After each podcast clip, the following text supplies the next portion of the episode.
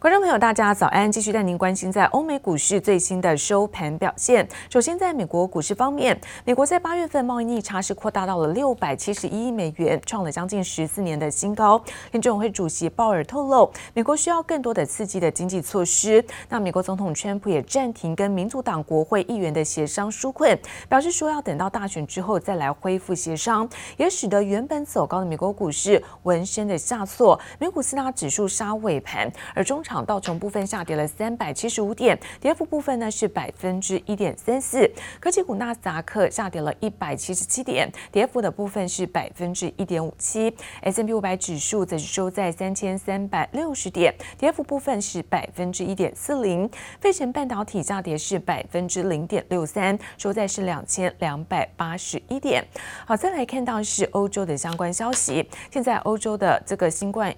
肺炎的疫情再度升温，那欧洲的央行行长拉加德表示说，第二波疫情哦，恐怕会阻碍在欧元区的经济复苏。我们看到健康医疗股表现相对弱势，不过银行股有一些撑盘的领涨。中场德法股市反倒是稳在盘上作收，那德国上扬幅度是百分之零点六一，法国股市涨幅则是在百分之零点四八。And I learned so much about coronavirus. And one thing that's for certain, don't let it dominate you. 确诊感染新冠病毒，川普还是没在怕。流感季节即将来临，川普最新推文却警告，就算有疫苗，流感仍可能造成超过十万人丧命。他重申不会再次封锁经济，要大家在新冠疫情中学会与病毒共存，对防疫却只字未提。而这则推文还被推特加注标语，称内容违反规定，散布误导讯息。He has to remember, though, that his words weigh a ton. As President of the United States, if he is acting frivolously with this virus, as he has done all along, this is dangerous for the American people. 川普染疫后火速出院，称自己感觉良好，还说他很期待十月十五号的辩论会。川普急着想重返岗位拼选战，恐怕让民众错估疫情的严重性，也让美国新一轮纾困案协商增添变数。要在选前力拼通过换取政绩，或者坚持不向民主党屈服，就看川普怎么决定。Do you have House Speaker Nancy Pelosi and Treasury Secretary Steven Mnuchin set to resume negotiations today after reportedly speaking by phone for about one hour yesterday to discuss spending amounts? 市场持续关注纾困案的进度，白宫与民主党意见仍然分歧。众议院上周通过二点二兆美元的纾困案，远高于白宫提出的一点四兆美元，但双方都愿意继续协商，至少还有些许希望。联总会主席鲍尔在全国企业经济学家协会发表演说，也提到美国经济仍充满高度不确定性，需要更多的财政支持。Before the coronavirus, the airline industry was at its peak, and now they say they could be suffering from a setback that's worse than 9/11. The airline industry says it needs money now. 美国航空业受到疫情冲击，救命的纾困案却持续卡关。美国航空以及联合航空已经开始裁员，预计将裁撤三点二万人。西南航空也快撑不住，最新要求工会接受减薪方案，否则明年将实施强制性的无薪假以及裁员。美国航空业命悬一线。记者陈一凡综合报道。而美国国务卿庞培欧在昨天抵达日本，展开了访问的行程。除了会见在日本的外长，还有新上任的日本首相菅义伟，强化在美日的同盟关系。还要出席的是由美国、日本、澳洲跟印度组成的四方安全对话。那么，巩固印太地区的盟友之外，也聚焦反制中国。美国国务卿庞培欧戴着具有美国国旗元素的标志型口罩现身现场镁光灯此起彼落闪不停因为白宫深陷疫情而取消出访蒙古和韩国但庞培欧怎么样都不可能漏掉日本非得亲自走一趟不可 prime minister suga was a powerful force for good when he served for the and for this relationship too when he was the chief Cabinet secretary and the united states has every reason to believe he will strengthen our enduring alliance in his new role. 菅政权においても地域や国际社会の平和と安定の础であります日米同盟一层强化していくという方针に変わりありません。为了巩固美国在印太地区最忠实的盟友，加上日本新首相菅义伟九月十六号才刚上任，庞培欧势必要赶到日本打好关系。菅义伟也一如预期表示对美国的忠诚，并希望和美国一起实现自由且开放的印太地区构想。 由で開かれたインド太平洋まさに地域における平和と繁栄に向けたビジョンとして国際社会に広く通じるようになって庞培欧这趟出访另一项任务就是参加在东京举行的四方安全对话。画面上由左而右分别是印度外长苏杰生、日本外相茂木敏充、东道主日本首相菅义伟站在正中间，旁边还有澳洲外长潘恩以及美国国务卿庞培欧。美日印澳四国外长齐聚一堂，除了讨论印太地区的安全问题，更剑指中国。All four countries are now dealing with a very aggressive China, whether it's Australia in terms of trade, whether it's Japan in terms of the Senkaku Islands. India in terms of Galwan, or whether it's the Americans in terms of technology, in terms of human rights, uh, Hong Kong, other issues. So clearly, all these uh, four, uh, all these factors are bringing all these four countries together. 美日印澳四国分别都和中国有摩擦，四方安全对话试图展现团结。美国更借机拉拢盟友，牵制中国。记者王新文、黄一豪综合报道。而最近在资金面，则是关注到新台币已经稳稳的突破了二十九元的整数关卡。那昨天的部分收在是二十八点九六元，升值了六分。汇银人士猜测，目前央行将会在二十八点五元的价位，也就是俗称的彭淮南防线的位置来积极主升。外汇专家也分析了，那年底美国的总统大选之前，有机会能够测试到二十八点四七五的价位。台币强强棍让多家寿险公司宣告大降息，十月续降宣告利率的共有一百五十九张保单，最低的台币保单利率更直接杀到百分之零点三九。但没想到新台币狂奔的升值趋势还是刹不住。台北汇市屡屡逼近二十八字头，六号最高来到二十八点七一，再创九年八个月以来的新高。台币再度成为最强非美货币，也让上班族开始紧盯网银的到价通知。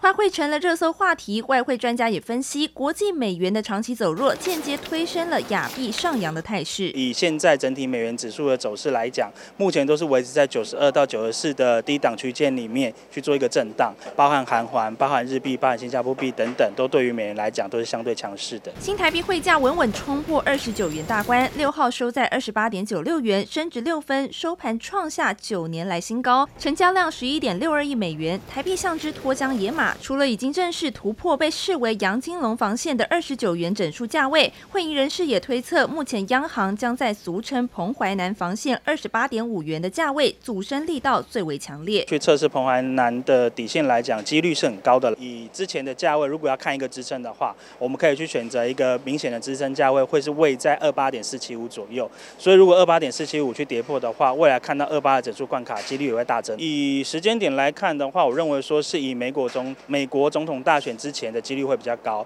也就是在十一月三号之前的几率会相对高的。而外资圈的外汇分析师更直接喊出，新台币汇价离二十八点五元已经不远。澳盛银行表示，台湾经济与出口复苏，央行将容许台币走升，汇率如此强势，除了有基本面支撑，也没有超升的迹象。德国商业银行则预期台币年底仍将保持强势，有望测试二十八点五元水位。而被彭博视为台币预测最精准的华侨。银行外汇策略师也表示，台币本轮强劲的升势并不让人意外。涨势难挡的新台币，央行如何抉择主升价位，市场都在持续关注。记者周田丽、谢龙镇台北采访报道。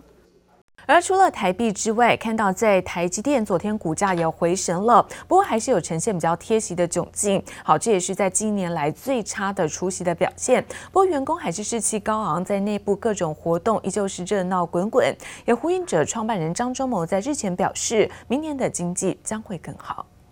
循环之美正式揭幕。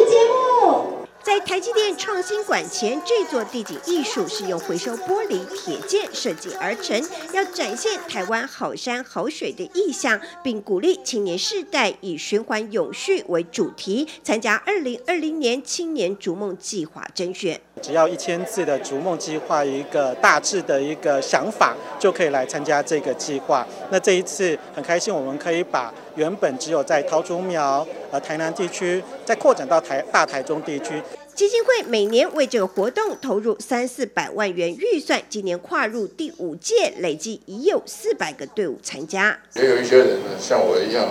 在小时候是没有梦想，在你们这个阶段能够做，看你人生想要未来想要做什么样的事情，做什么样的梦，获取什么样的经验。台积电文教基金会董事长曾凡成表示，这是一个很好尝试的机会。曾经得奖的团队也来现身说法。俗话常常讲的，想了做不到，做了想不到，真的就是做下去了以后，就发现到说，哎，原来他是真的可以。他们是第三、第四届得奖队伍，以旧衣废布再利用变身环保袋胜出，而其中不乏得奖的队伍，后来还因此创业。我们的团队目前已经有八个人，哦，我们其实主要是做环境教育跟环保的一些方案的开发。梦想与创业之间的距离并不会太遥远，有清大教授更将课程与计划整合，受到学生热烈欢迎。也就是在跟专业课程里面合作，呃，做一个社会理想的一个展现，那展现我们艺术与设计学系设计组对于社会责任的一个关怀。呼应创办人张忠谋日前表示，明年景气会更好。台积电六号股价回神了，不过仍然呈现贴息窘境，但员工仍士气高昂。第一个是绿色制造，第二个是责任供应链，